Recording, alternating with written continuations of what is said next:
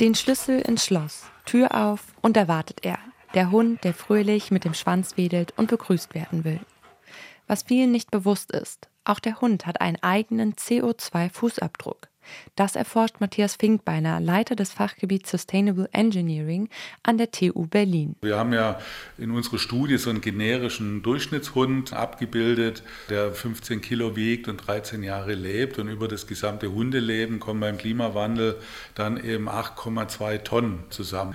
Und wenn man sich jetzt halt vor Auge führt, dass nach Weltklimarat wir eigentlich nur so anderthalb oder zwei Tonnen pro Person im Jahr emittieren sollen. Ja, da sind wir alle noch meilenweit davon entfernt. Einen besonders großen und negativen Einfluss hat das Hundefutter.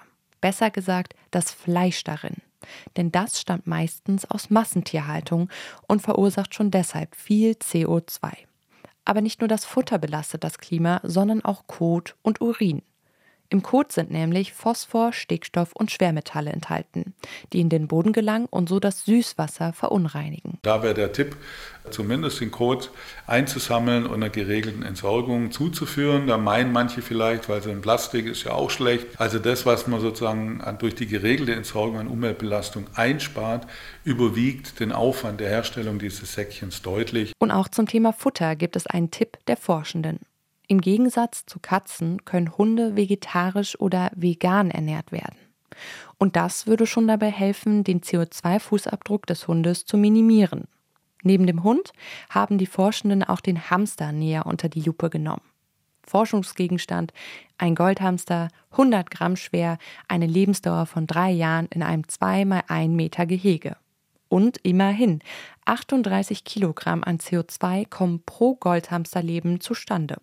Vanessa Bach, Teamleiterin am Fachgebiet Sustainable Engineering an der TU Berlin, ist besonders von einer Sache beeindruckt, die Einfluss auf den CO2-Ausstoß bei Hamstern hat. Das überraschendste Ergebnis war tatsächlich der Einfluss des Sandes vom Hamster Einfach weil der natürlich auch mengenmäßig dann gar nicht so eine große Rolle spielt und er ist natürlich wichtig für den Hamster, aber ja auch nicht das Wichtigste. Wir haben irgendwie von Hund und Katze oder primär vom Hund ja gelernt, dass das Futter eine große Rolle spielt und haben daher halt erwartet, dass das beim Hamster ähnlich ist. Bei dem Sand handelt es sich um sogenannten Chinchilla-Badesand. Der ist feiner gemahlen, sodass es keine scharfen Kanten mehr gibt, an denen sich der Hamster verletzen könnte. Dadurch, dass der Sand aber so fein gemahlen wird, wird viel Energie verbraucht. Was man wirklich machen sollte, ist halt den Sand zu filtern, weil der wirklich einen großen Anteil hat.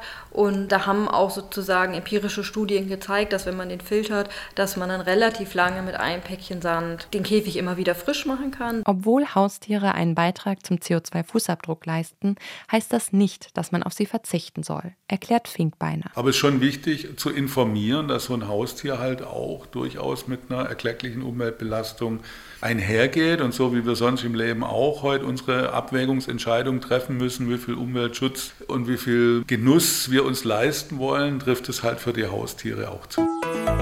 RBB 24 Inforadio vom Rundfunk Berlin-Brandenburg.